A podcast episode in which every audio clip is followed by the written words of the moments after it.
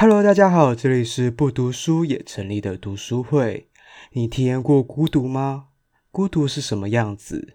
那它的反义词又是什么？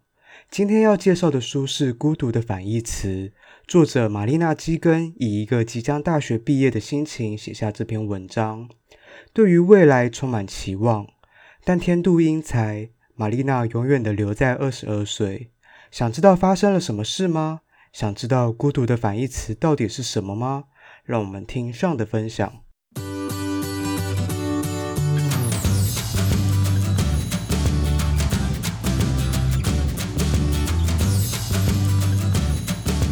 今天要介绍的这本书叫做《孤独的反义词》，然后它的作者叫做玛丽娜·基根。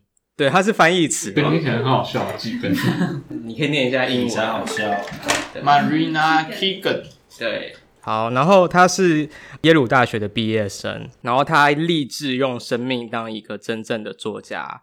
那可是，在他毕业前夕，就他创作的音乐剧啊，即将在纽约国际艺术节上上演。知名的杂志《纽约客》就是也有一份工作在等着他去就职。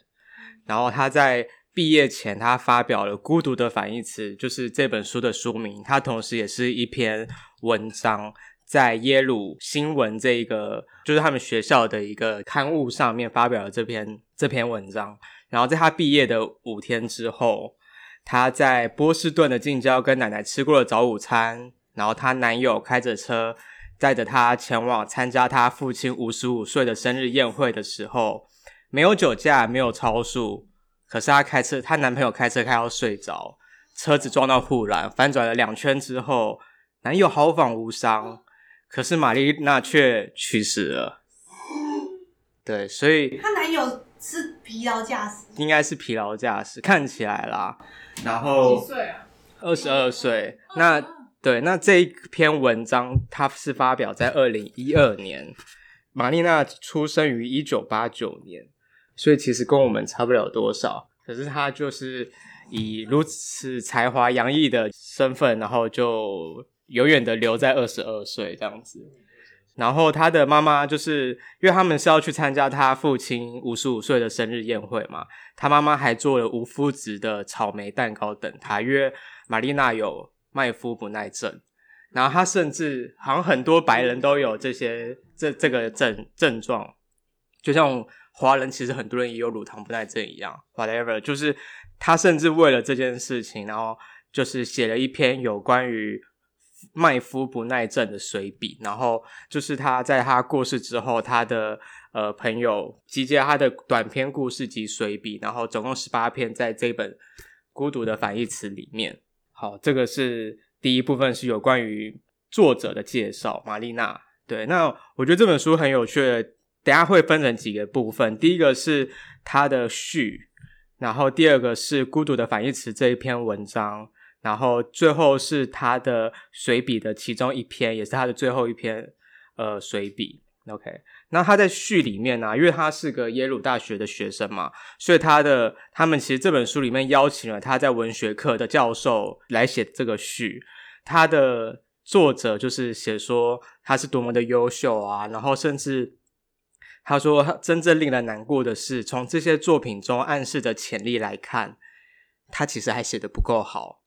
比起他可以原本可以达到的那些，就突然就觉得哇天哪，就是这是很高的一个评价。他其实还在一个成长的一个阶段，可是他就去世了。玛丽娜她本身也对于她自己创作这件，对于写作这件事情，就是她觉得现在的文学其实大家都很看衰文学这件事情，就觉得做文学的可能没有谋出头啊，可能以后找不到工作啊。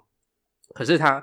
他其实是想要呃遏阻文学之死，他想要遏阻这样的现象发生，所以他很致力于写，把自己的创作给写出来这件事情。然后他也在像是他在文学课里面，他有教授给他们列了一个工作，叫做“我最容易犯的错误”。就他们在写作的时候，他最容易犯下的错误是哪些？请他写下来。然后玛丽娜她就洋洋洒洒的写了十七个项目。就是有关于说他可能太常出现连词啊，连连接词要小心使用，然后或是比喻必须符合常理，不寻常的短语放在段末的效果会更好。他其实一直在重新的审视他的文章，然后让自己的文章精益求精。对，他其实是很认真的在写作这件事情。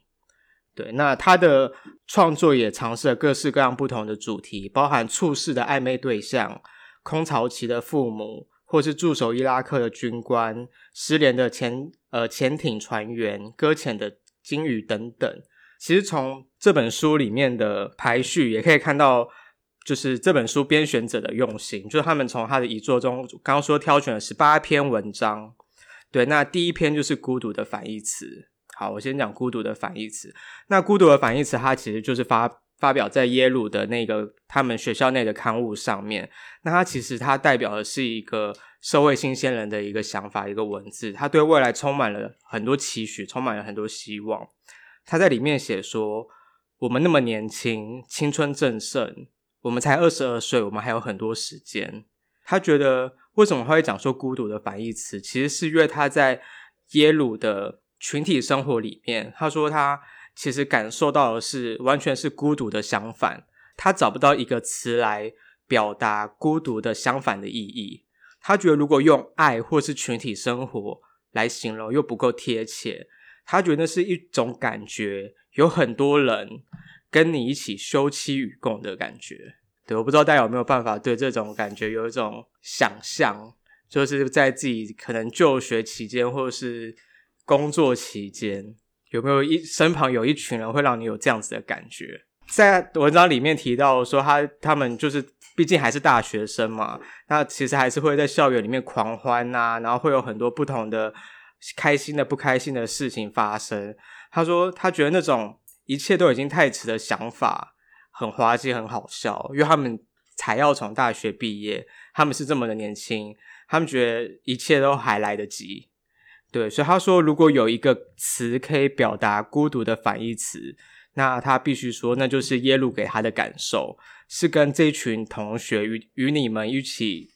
一起休戚与共，一起感受着爱、折服、谦卑，还有忐忑不安。那他说，我们不必失去这份感受。那对我而言，就是我看到孤独的反义词，其实我也很难去想象到底什么是孤独的相反的意象。对，然后我自己的后来我自己想到的，其实是阿桑就是叶子的歌词，它里面写到孤单是一个人的狂欢。狂欢是一群人的孤单。阿桑先生因为已经 去世，对，阿桑因为癌症的关系，癌好像是乳癌的关系，然后去世了。对，然后就里面就提到孤单是一个人的狂欢，狂欢是欢是一群人的孤单。那我觉得这好像也也是另外一种诠释孤单这件事情的的一个说法啦。第一篇就是要讲孤独的反义词这篇文章。然后接下来到小说，小说的部分我选了第一篇，叫做《寒冷的牧歌》。那《寒冷的牧歌》其实跟他自身的故事是完全相反的。他在讲的是一个处世的暧昧对象，他在编排上是跟现实完全相反。文这一篇文章里面是描述女主角对于处事的暧昧对象，她该在该站在什么样的立场，或是什么样的。方式去面对她的朋友，甚至男方的亲友，因为毕竟只是暧昧对象，又没有那么的亲密。可是毕竟是他当时当下的交往对象，所以大家都很希望他做一些什么，在他的葬礼上要发表一些感言。可是他有时候又觉得他跟他没有那么的亲密，好像又不够，没有办法代表他讲这些话。那故事的转折是出现在他的。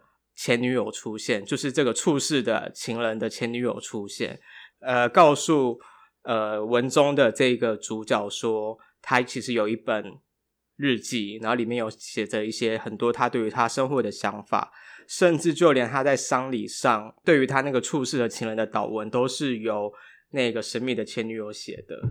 对，那跟现实中这个是在小说里面发生的事情，可是，在现实中。就刚刚有说到，玛丽娜是因为她是因为车祸的关系，所以去世。那在现实生活中，玛丽娜的家属要求不要以车祸致死的罪名起诉玛丽娜的男友，因为玛丽娜要是知道她的男友除了承受此刻的痛苦，还要吃更多苦头，肯定会很伤心。出庭的时候，就是玛丽娜基根的一家人都陪在她的男朋友身旁。那最终这个诉讼案是以撤销裁定。他在这里，然后对于小说啊，我觉得他其实里面有总共有八九篇小说，他其实很认真的在描述很多很细微的东西，像是他他里面可能讲到说，在一个盲人的公寓里面，公公寓四处布满了小蓝点标签。仿佛一座实实验室，微波炉按钮、电灯开关、抽屉、罐头，全都用蓝色的点字写上名字。沙发背后挂了一幅马来西亚的刺绣，一进门的对面有一张复印的安迪沃荷，和这是一个盲人他的寝他的居居所，他其实根本不需要放这些马来西亚的刺绣或是安迪沃荷的画，他自己根本看不到。他那是为了让进到他家里的。宾客有一些不一样的感受，不要因为他是盲人而去有所就是感受不到美这件事情。他里面提到说，一个军人他说，当当他坐在河水边，他想到了辛汉部下，想到他们坐在斧头上，他身身上散发的蓝莓与松树的味道。他们有很多针对这种视觉、嗅觉、味觉的描述，然后是很很细琐的。然后里面最有趣的一点是，它里面讲到一个一对情人，他们在二手衣物的旧手市场。他说，凯尔在成堆的成年皮革公事包、全新的西装以及来自台湾的纪念品之间穿梭，穿过滑雪靴、雨鞋和满装满手表的玻璃柜旁。幻想自己走在罗马竞技场里，所以我就不太理解这个台湾的纪念品是什么。纪念品是写泰国，这是真的，他写台湾，对，它里面是写台湾，然后其实里面出现了两次台湾这件事情。他会不会有来过台湾？什么啦？我不知道他有没有来过台湾，可是它里面其实除了对于台湾，它还有很多对于亚洲的想象，包含包含刚刚前面讲到马来西亚的刺绣，或是一位来自韩国的韩裔男子。然后，甚至是印度的香料的味道，这些等等，就是他在里面提到的，他其实对亚洲是有很多的想象，对，跟刻画的。那我还是不懂为什么会是来自台湾的纪念品，还是 made in 台湾？是因为台湾就可能以前年代很多加工出口的之类的。我这个年代很久，这个年代跟我们差不多。是他的想象啊，哦，就是他的停留在对他的想象，就我们的小时候。就是纪念品的背后，它是在有一个像是比较像是跳蚤市集的感觉吧，嗯、那个里面描述这样子。啊，那我我在伦敦的纪念品店也常常看到 Made in 台湾，你心里会有一种小确幸，或者是英国的纪念品在 Made in 台湾就很想买。而且澳洲也是，就是袜子是 Made in 台湾，可以买。那为什么你不回台湾再买？因为它上面绣的是澳洲的图案，它只是。那接下来要讲的是他的随笔，随笔就比较像散文的部分。随笔的最后一篇，他是说，呃，他的篇名叫做《献给特别的歌》。那这一篇的话，就是我觉得也是很有意思的，因为它其实它是一个，呃，就是这本书的作者，他是一个，就是玛丽娜，她是一个刚准备要毕业的。的毕业生，他他觉得他其实他是正要大展宏图的时代。那他认为说，每一个世代都认为自己的世代最特别。可能你爷爷奶奶的时候，他们认为他们自己很特别。我们经历过二战，可能你爸爸妈妈那时候也觉得他们很特别。他们经历过可能就是台湾经济起飞成长的那个阶段的解严的那个阶段，或是白色恐怖的阶段。那我们当然也觉得我们很特别。我们现在有智慧型手机，有武汉肺炎，我们有武汉肺炎，对，我们会觉得罢免第一位，第一位罢免直辖市。看到瓜子加快对，我有看瓜子加快囤大机哦，对，一次夹五根不是普通普通人能够做得到的，满头大汗。很怕被戳到。凯莉后来又夹，我有看凯莉在健身房夹。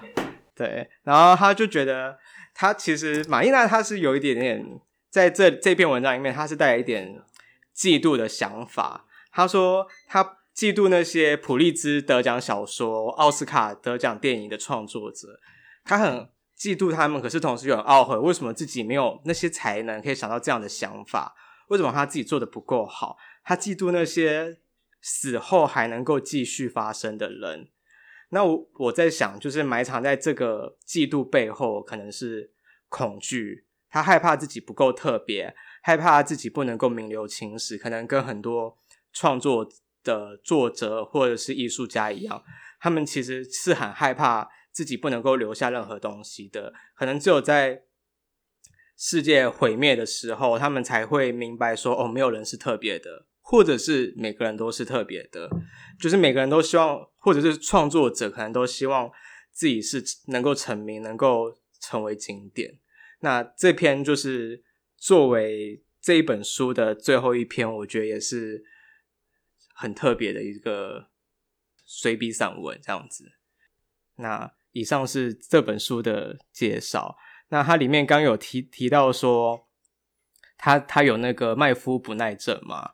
对于他他自己对他自己的想象，他说有一天当我躺在临终的病床上，我要叫护士给我准备这些东西。